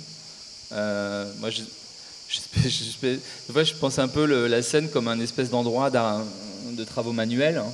comme on faisait quand on était à l'école, on va remonter la petite enfance, mais des moments où comme ça on avait le temps de, faire de la pâte à sel, de, peindre avec les mains, avec les pieds, en se jetant. Il y a des choses qui, hélas, quand on apprend un métier ou dans le monde adulte, je ne sais pas pourquoi on le fait moins. Enfin, si, je sais, mais euh, il faut apprendre un métier, il faut aller à l'école, euh, il faut respecter des horaires, hein, et qu'effectivement au théâtre, on peut un tout petit peu changer ça.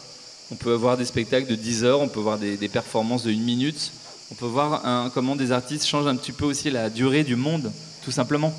Euh, je parle pas que d'ennui quand je dis hein, ça, mais c'est des durées, c'est des, des, façons dont les, dont les artistes, et notamment le spectacle vivant, expérimentent d'autres modes que ceux qu'on nous, annonces comme les modes réalistes, euh, économiques ou, pragmatiques liés euh, à ce qu'il faut faire dans la vie, euh, s'arrêter à un feu rouge. Vous voyez, on respecte toujours des choses aussi. Dans nos vies, si vous regardez du matin jusqu'au soir, on a pas mal de, on attend un ascenseur, on appuie sur un bouton, on a des sonneries. Enfin, je pensais à ton truc de sécurité des matériaux, mais je pense soudainement d'une vie extrêmement fragmentaire d'une société qui contrôle pas mal de temporalité de l'humain. On sait qu'à 20h30, il y, a le film qui commence. C'est ça, c'est depuis quoi? Depuis que je suis né, il y a ça un an. Le journal, il est à 20h.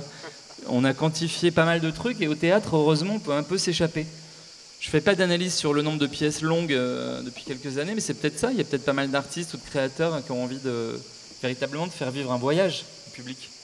Euh, C'est très clair, effectivement, par exemple, dans le travail qu'on peut voir euh, de, Mathieu euh, de Julien Gosselin euh, en ce moment au Festival d'Avignon, avec une partition scénographique, et je vois Hubert Collat au fond qui a travaillé sur cette scénographie, qui pourra aussi peut-être nous dire comment on conçoit une scénographie sur un si, si long voyage. Donc, avant peut-être d'instaurer le, le, dialogue avec avec vous d'élargir, euh, poser la question, je vais poser la question à Virginie Yasset, puisque cette dimension du temps, elle est effectivement propre à la représentation du spectacle vivant. Euh, c'est une appréhension totalement différente hein, quand euh, on, travaille sur une, installation plastique. Justement, vous, quelle question ça vous pose? J'y pensais justement. bon, quand on est un artiste plasticien, on travaille la plupart du temps dans son atelier et et puis de, temps en temps, on doit sortir de l'atelier et on, est invité à proposer notre, nos projets dans des espaces. Et je, réfléchissais que ces espaces sont, sont, toujours tout à fait différents les uns des autres.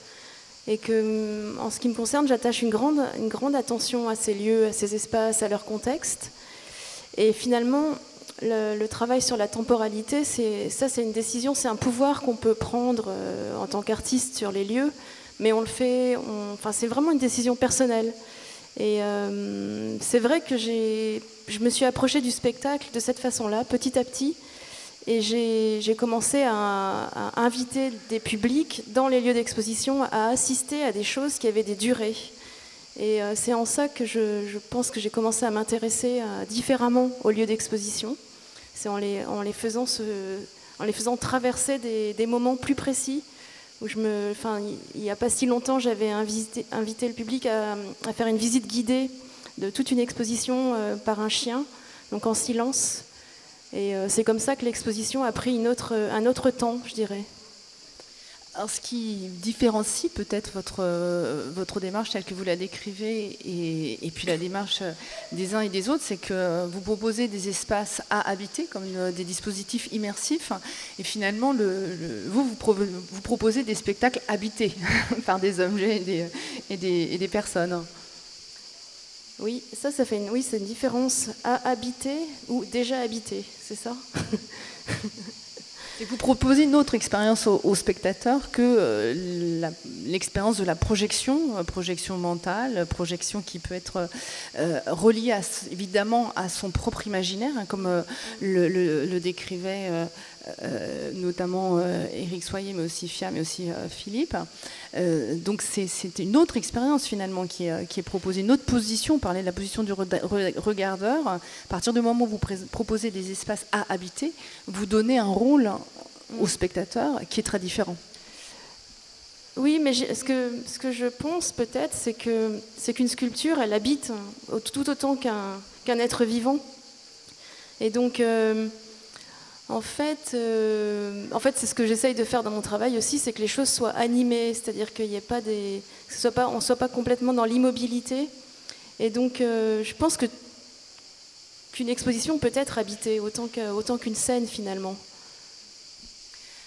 J'avais dit qu'on prendrait un temps pour euh, justement peut-être répondre aux questions auxquelles on n'a pas, répondu, sauf s'il y a une réaction que vous euh, voulez prendre la parole, mais pouvoir écouter les réactions, les questions.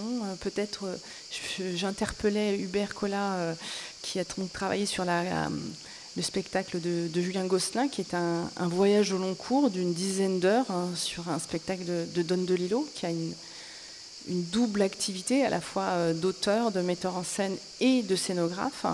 Euh, donc peut-être, si, tu veux réagir, euh, Hubert, si on trouve un micro.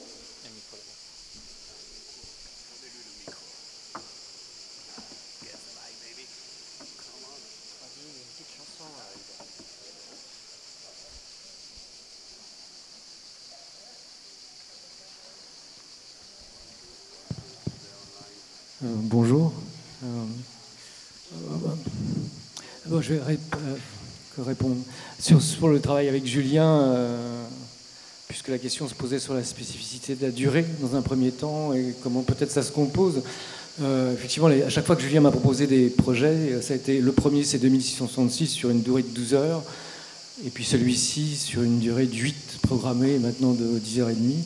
Et qu'effectivement, la question étant de savoir comment, comment on va vivre cette durée-là et qu'est-ce qu'on va proposer pour l'objet de la mise en scène. Mais, mais pas que l'objet de la mise en scène. En fait, je, en vous écoutant, je réfléchissais comment finalement je compose les choses et je me dis toujours que je cherche des espaces de protection pour la prise d'une certaine forme de parole et que je crois qu'en travaillant avec Julien, c'est parce que c'est quelqu'un qui s'intéresse à la littérature et que j'ai cherché, ce que je cherche avec lui, c'est comment on faisait 12 heures de spectacle avec Bologno et comment on fait 10 heures de spectacle avec Don DeLillo et comment on peut donner la possibilité à la mise en scène de se déployer pour écouter euh, une œuvre comme celle-ci et donner finalement euh, la possibilité d'une expression qui est celle de la mobilité de l'espace euh, en permanence. Je crois que tout ce que j'ai fait, c'est que des espaces mobiles et que là, encore une fois, c'en est et que c'était cette recherche-là que j'ai essayé de mettre en place pour, pour Julien. C'est comment, à un moment donné, des espaces écrits qui parlent de la ville, qui parlent des États-Unis, comment on pouvait les traduire sans être dans des espaces réalistes, mais où on pouvait créer la possibilité à Julien Gosselin d'inventer comment il a créé du corps dans l'espace. C'est l'obsession en fait que j'ai pu avoir avec ça. D'où effectivement cet espace euh, qui euh, fonctionne en permanente métamorphose, mais qui euh, fonctionne aussi en champ et en hors-champ. Il y a ce qu'on montre, mais comment on le montre.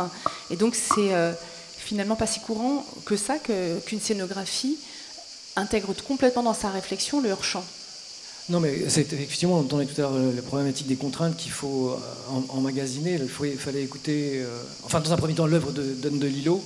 C'était ça la première contrainte que j'avais, puisqu'il n'y avait pas d'imposition au début de Julien Gosselin. Et après, on entend les contraintes de l'expression que Julien cherche par rapport au théâtre aujourd'hui. C'est comment il, tente une expression, il tente de remettre en cause des codes de représentation et que je suis à son service pour ça et qu'effectivement la majorité du spectacle devait être filmé et comment il s'agissait d'utiliser les rapports d'échelle du cinéma ou de la vidéo et de pas forcément tomber dans les standards systématiques des rapports euh, de l'image, etc., etc. Et comment inventer ça et comment inventer le leurre de l'absence de l'acteur dans la représentation. Il nous reste quelques minutes, donc euh, il y a sûrement des, questions qu'on n'a pas abordées, que vous aimeriez poser. Muriel de la Motte, hein. on va essayer de, vous apporter un micro.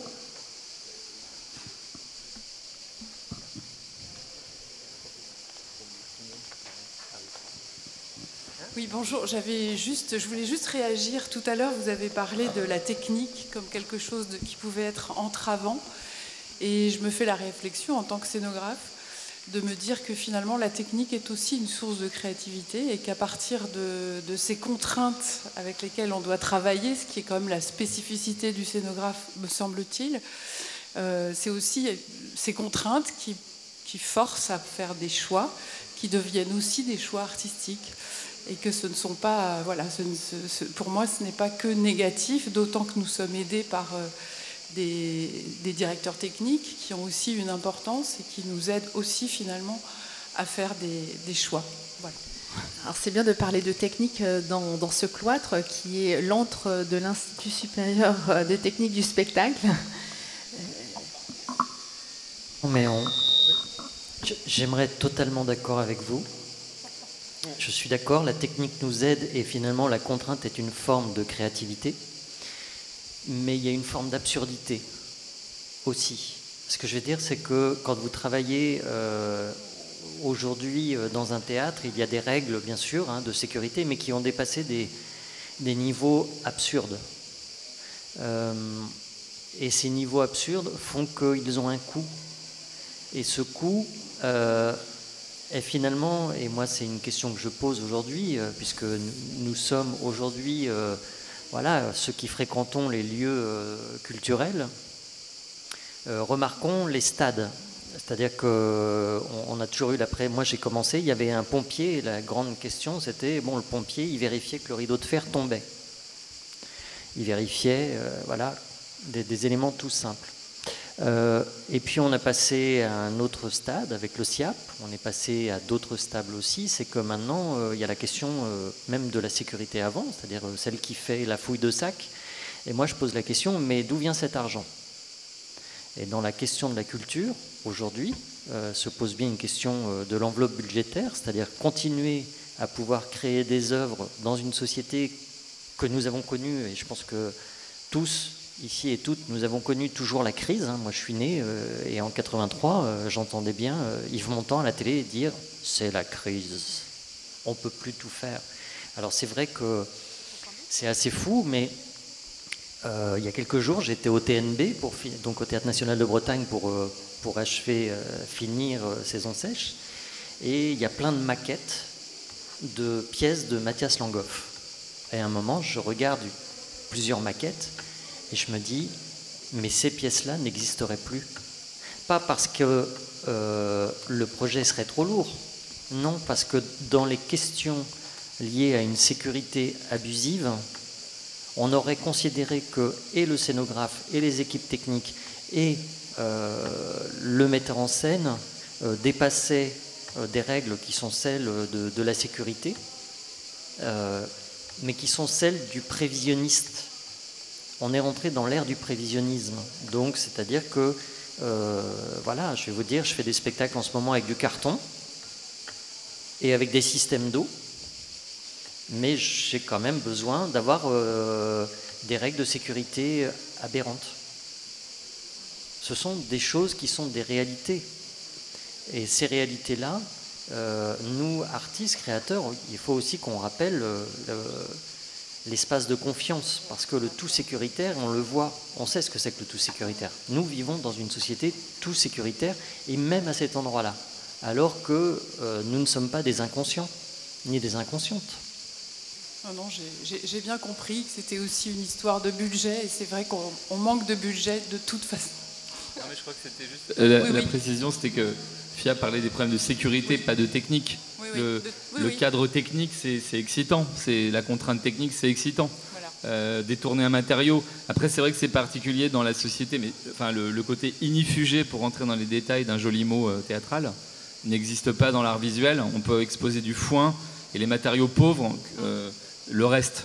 Au théâtre, ça devient maintenant le pire d'utiliser du papier, du carton, de la paille. Euh, c'est assez paradoxal, mais ça, remonte à il y a longtemps. Mais le. Bon, peu importe. Mais d'ailleurs, ce voilage n'existerait pas aux États-Unis. Il faudrait qu'il y ait un câble tous les 50 cm pour éviter que ça vous tombe sur la tête. Euh, après, c'est un jeu. Euh, on va pas s'éterniser là-dessus, mais c'est vrai que c'est vrai qu'en même temps, la scénographie, il, inclut le, médiateur du passage d'une thématique jusqu'à des problèmes de contraintes techniques. C'est un, joli métier. C'est ce que je voulais dire. un métier très complet. Bah, moi, je voudrais juste rajouter euh, par rapport à la sécurité, un des, grands drames par rapport à cette époque sécuritaire, c'est qu'on peut plus, on peut plus faire des choses dans le noir. Alors vous arrivez près d'une porte et puis d'un coup il y a un truc qui s'allume et vous voulez pas qu'il s'allume, vous, vous pouvez plus. Et vous avez un théâtre et là il y a plein de blocs de sécurité et, et donc, faut, faut passer beaucoup de temps, faut se battre et tout, faut voilà, avoir un petit tournevis. Et, la, matière première pour moi de la lumière, c'est le noir. Quoi, et je suis très très malheureux. Est-ce qu'il y a une autre, une autre remarque Oui, c'est euh, par rapport plus à votre méthodologie de travail et de conception. Euh, la difficulté souvent dans la scénographie, c'est d'imposer une image propre qui est la sienne et qui a tendance à plus laisser de part au public comment vous arrivez à trouver le, juste milieu pour que la personne puisse s'approprier et se créer ses propres images mentales autour de votre travail et pas de plaquer quelque chose qui est une sorte de, forcé et agressive sur ce que moi je veux représenter sur un spectacle. Alors, je sais pas si c'est clair. en même temps, je sais pas si on est des spécialistes de l'image plaquée. Enfin, comment dire ça? Je crois qu'on est Pareil, je reviens sur le fait qu'on ait des esthétiques euh, tous différentes et je connais aussi celle de Mathieu pour, les, pour le travail qu'il fait avec Jacques Vincet. Euh, je suis pas sûr qu'on soit les bons spécialistes pour répondre à la question. Enfin, je parle parce que je pense que justement on fait des espaces plutôt ouverts, que Eric fait confiance à l'obscurité, à des, compositions de panneaux, que même chez Pomera on n'a pas le réalisme total d'un appartement, que c'est pas la question, c'est une question euh, euh, qui entraîne justement les fables de Pomera vers d'autres mondes, des sphères plus étranges, où on parle d'amour parce qu'on est en bifrontal, que du coup la scénographie, dès la façon dont est assis le spectateur, euh, notamment je pense l'exemple de Pomera, euh, est aussi une question de, que vous décidez ensemble, mais qui alimente l'écriture de Joël dans la mise en scène, d'une dimension qui n'est, du coup pas besoin d'être prise en charge par la psychologie de l'acteur.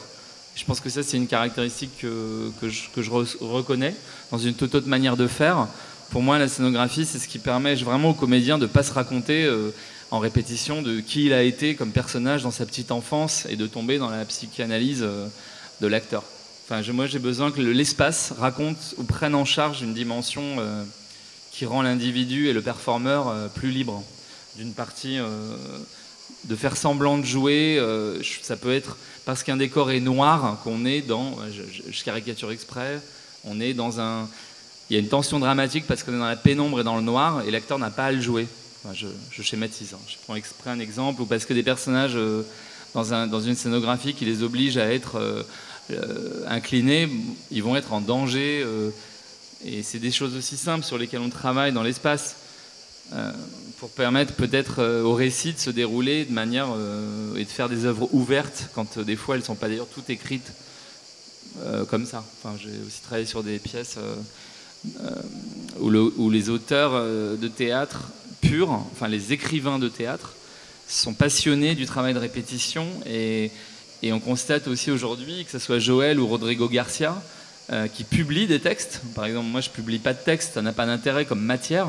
Et ces œuvres-là se nourrissent du travail dans l'espace et, ne peuvent être publiées qu'une fois le spectacle accompli, puisque les mots euh, sont transmis après sous forme d'édition euh, théâtrale pour d'autres qui les utilisent, où Joël Pomera est mis en scène euh, à travers le monde, des écoles jusqu'à la Corée.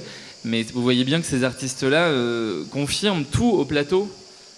et moi, j'ai eu la chance de travailler avec Michel Vinaver lorsque j'étais scénographe, qui est un auteur passionné d'architecture et de position spatiale, et qui regrette que ses éditeurs, je donne souvent cet exemple, mais les éditions théâtrales de Vinaver devraient inclure un plan carrément d'occupation euh, euh, du sol, presque comme chez Beckett. Si on voulait monter Vinaver, il, induit dans des, déplacements, dans les travaux et les jours. Il, m'avait dit euh, c'est dommage, effectivement, j'aurais dû imposer à mon éditeur d'imposer des places dans l'espace quasiment aussi radicales que dans Quad de Beckett.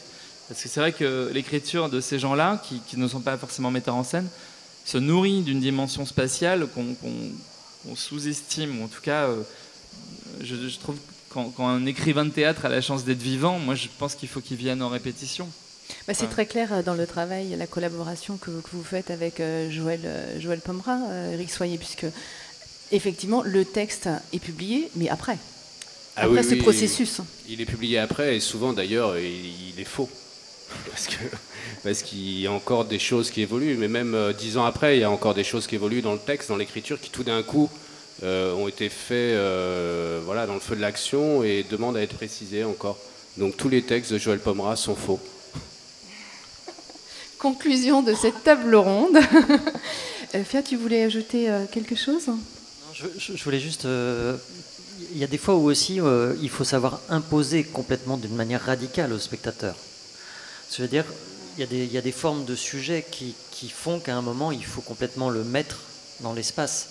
Je veux dire, quand euh, j'écris euh, Vortex, par exemple, qui est voilà, une forme où finalement on a besoin d'être au plus près de la peau, euh, il est évident que le, spectateur, j'allais lui imposer un inconfort qui était que le, gradin circulaire était déjà fait mal aux fesses, qu'il est dans une position automatiquement très proche de l'artiste et dans un regard traversant, et donc obligé finalement d'accepter aussi bien le regard de l'autre en face, donc sur sa propre euh, position qui est celle d'être euh, regardant mais voyeur, et en même temps euh, de, sentir aussi à cet endroit-là l'aspiration. Donc c'est aussi des moments où finalement le, sujet même impose de, dire au spectateur, tu n'as pas le choix, tu vas t'asseoir là, tu seras comme ça et tu vas bien devoir accepter ou pas. Dernière remarque et, euh, nous allons conclure. Jean-Pierre Marcos, président d'Arsena. Oui, mais c'est en tant que Jean-Pierre Marcos que je posais une question et pas euh, en tant que président d'Arsena. Moi, je voulais, je voulais savoir, c'est euh, le rapport aujourd'hui de de vos je vais dire création, puisque pour moi la, scénographie c'est une partie de création de, dans le théâtre ou, dans le cirque ou, ou les arts de la rue, mais dans les arts plastiques, le rapport aux images qui sont aujourd'hui produites, qui avec une profusion extrêmement importante, avec des rythmes de plus en plus euh, accélérés, avec du mapping euh, euh, sur, toutes les possibilités de surface, etc. Comment, en fin de compte, on arrive à ce... Parce que moi, je vois ça comme un envahissement de, de, la mémoire artistique et de la mémoire, je dirais, des créateurs. Et comment, en fin de compte, on résiste à ça et comment, en fait, on, arrive à, se, préserver de, ces mécaniques un petit peu stéréotypées pour euh, continuer à, trouver des respirations euh, euh, qui ne sont pas formalisées et qui ne sont pas standardisées au niveau de, la production scénographique. Je pense qu'il n'y a aucune hiérarchie dans les matériaux. Je veux dire, l'image est juste un outil de plus, un outil effectivement d'aujourd'hui. les théâtres sont faits sur les théâtres à l'italienne, sont faits sur les, modèles des, anciens bateaux. Euh, donc c'est un art à la fois totalement préhistorique, qui est toujours là aujourd'hui, qui aurait dû s'éteindre. Euh, et euh, la vidéo est juste un outil de plus, donc qui peut être complètement juste et fabuleux. Mais voilà, c'est rien de plus qu'un outil, un ingrédient supplémentaire. pour moi, l'image manquera toujours d'odeur, donc tant qu'elle n'aura pas d'odeur, je ne travaillerai pas avec. Mais je pense aussi que la question porte sur euh, le fait que nos imaginaires sont bombardés en permanence avec ces, images et que la façon dont vous travaillez et cet appel que vous faites, cet appui que vous prenez sur euh, vos propres imaginaires et l'imaginaire du spectateur finalement, euh, comment est-ce qu'on compose avec cette partition, qui, enfin ces images qui nous sont imposées à notre, à notre insu pour reprendre, pour reprendre cette expression? Parce que ça fait partie euh, du paysage mental euh, de tout à chacun. Tu, veux parler des images euh, vidéo Qu'on voit, partout. Alors moi, un truc que je déteste aujourd'hui, mais profondément, c'est ce qu'on appelle les teasers. C'est-à-dire qu'on a la possibilité de regarder un spectacle en... avant c'était 3 minutes, ça s'est réduit à 1 minute 30, bientôt on va arriver à 3 secondes, et du coup on n'a plus besoin d'y aller. Quoi. Alors que justement, enfin voilà, l'odeur, la sueur, quoi d'autre? Le doigt, et encore. Est-ce que c'est pas justement dans, ces espaces les, accidents, les accidents super importants, les accidents. Moi, c'est ce que je guette tout le temps. Euh, que des fois, j'ai vu des spectacles euh, jusqu'à 500, 600 fois, et, tout d'un coup, je me réveille, je me dis ah, putain, putain, c'est l'accident. Et ça, ça, c'est jubilatoire. Voilà. Chose que Philippe a raison, une fois que c'est sur la pellicule, bah c'est voilà, c'est ad vitam aeternam.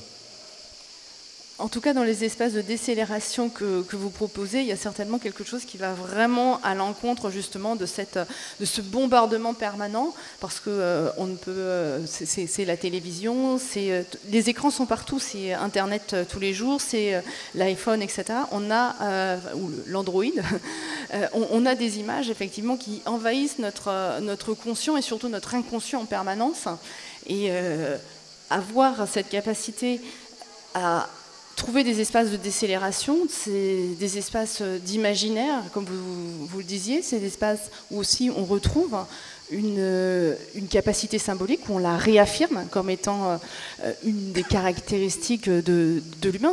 C'est aussi cette, ce que vous posez sur le plateau. en, fait, refuser l'image, c'est possible. Hein. Ce, que, ce que je vais dire, c'est que c'est un travail, c'est sûr. Mais je suis sûr, comme nous toutes et tous ici, euh, on fait une sélection monstrueuse de la merde qu'on reçoit tous les jours. Je, vous raconte juste une anecdote. Un jour, comme ça, j'ai entendu une émission de radio. C'était euh, là-bas, si j'y suis. Daniel Mermet, il interviewait une vieille dame qui se souvenait que dans. Elle était au début du siècle, du XXe siècle. Et elle se souvenait de chaque année d'une image. Et ça m'avait frappé. Elle, disait voilà, en 1905, l'image du calendrier des PTT, c'était ça. Alors, en 1906, c'était ça. Et j'étais là à l'écouter en disant j'entendais cette vieille dame. Et je me disais c'est fou, elle se rappelle d'une image. Et j'ai commencé à me dire tiens, je vais essayer de savoir si je peux garder une image chaque jour. Et là, je me suis aperçu de la schizophrénie, en fait. C'est-à-dire quel choix, quel choix dans l'image, puisqu'on nous en donne tant. Alors, en effet, ça résume un petit peu cette histoire, comme dit euh, Eric On est aujourd'hui, et nous, je pense que tous créateurs, créatrices, euh, cette année, pour le nombre d'endroits où j'ai dû présenter des projets pour la saison prochaine, on m'a demandé de faire des selfies de moi racontant des choses ou des teasers. Mais comme dit Eric, c'est faux. C'est du faux. C'est de la com. Nous ne sommes que des répondants à des coms. Et moi maintenant, je m'amuse à faire des coms de merde. C'est-à-dire dedans, je fais exprès de mettre du faux, du fake, parce que d'un seul coup, ça devient absurde. Parce qu'en effet, le texte qui est édité, il est, est, édité, mais il est édité à un moment où on continue à le travailler. Et dans les images, et maintenant c'est une des règles absolues, c'est en effet, il faut fournir des images comme si finalement le choix allait se faire euh, sur le critère que ces trois petites minutes allaient faire la vie d'un spectacle. Mais c'est bullshit, ça n'a aucun sens c'est là où il faut lire Paul Virilio, quoi. C'est là où euh, faut se dire désobéir. Alors, euh, désobéissons. Et la vraie désobéissance, c'est dire à un moment, les images, ça passe. Les musiques de merde, ça passe. Euh, les trucs de merde, ça passe.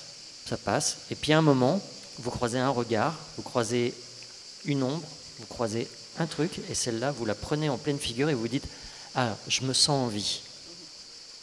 Et ça, c'est ce qui nous caractérise, être vivant. Les autres, c'est de la communication et de l'école de commerce. Effectivement, Paul Berillo, il faudrait relire L'accident, parce que euh, tu en parlais, je pense que c'est une, magnifique euh, réflexion sur le, sur le sujet. Euh, Philippe, tu voulais compléter? Non, non, c'était une réflexion en entendant peut-être le rapport à l'image au théâtre, il est, il est différent, puisque nous, on peut et Hubert parlait euh, du décor mouvant, perpétuel, de l'esthétique qu'ils ont développé avec Julien euh, Gosselin. Je pense que nous, on a la chance de pouvoir montrer comment une image se fabrique ou se déconstruit, ou pour reprendre l'exemple des Lego, euh, au théâtre, on peut, on peut montrer comment les choses sont faites, on peut ne pas croire, on peut croire et ne pas croire en même temps, tout le temps. Ce qui fait qu'on a cette chance-là de, de, pouvoir composer des belles images et de montrer qu'on n'y croit pas nous-mêmes et qu'on change et qu'on fait avancer. Euh, mais effectivement que le monde contemporain est ainsi fait de la communication qui, est galopante et qui est terrible, puisqu'en plus on a des écritures euh, qui ne s'appuient pas toujours sur des textes. Là je vais, parler d'un poncif, mais on ne va plus au théâtre parce que euh, Fia va monter Bérénice ou, ou Eric travaillait forcément sur un texte classique. on fait du théâtre, on monte des pièces, les gens ne, ne savent pas ce qu'ils vont voir. Ils ne savent pas ce qu'ils vont voir, il faut trouver quand même des visuels et des textes qui les décrivent alors que les pièces sont pas faites. Moi, c'est la première année où j'ai tous mes visuels censurés. Je suis super content. Je me retrouve avec des pages blanches, même au TNB de Rennes, où ils m'ont pas pris ma vignette. Euh. Je suis pas, je suis en pleine création. La pièce a lieu en novembre. Ça se passe sur une île déserte avec un avion qui va s'écraser. C'est pourtant très spectaculaire à décrire. Euh, mais j'avais pas de visuel, donc j'ai pris un truc sur Google d'une image que j'aime bien. Effectivement, c'est un avion dans, des palmiers qui s'écrase, c'est déceptif. Mais je suis désolé, euh, oui, c'est déceptif. Euh, alors après, je me retrouve avec une page blanche. Moi, je croyais qu'il y avait une erreur d'un imprimeur. Non, on m'a dit non, c'est pas raccord avec l'esprit euh, de l'ensemble des visuels. Mais heureusement qu'on est divers. Je veux dire. Euh, hein heureusement ah, que vous n'êtes pas raccord. Hein. mais après, je pense que c'est difficile et je comprends très bien ce problème. C'est pour ça qu'on fait des trailers.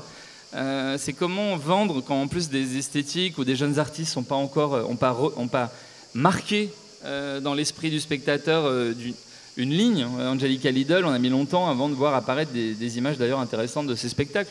Parce que ça reposait sans doute sur beaucoup, bien plus, heureusement. C'est pas que le moment où elle se coupait les, veines dans le cloître à Avignon, c'est toute une matière de texte, de, folie. Et de symboles, parce que s'il y a quelqu'un qui utilise le symbole, Je repense à des durées improbables de spectacles.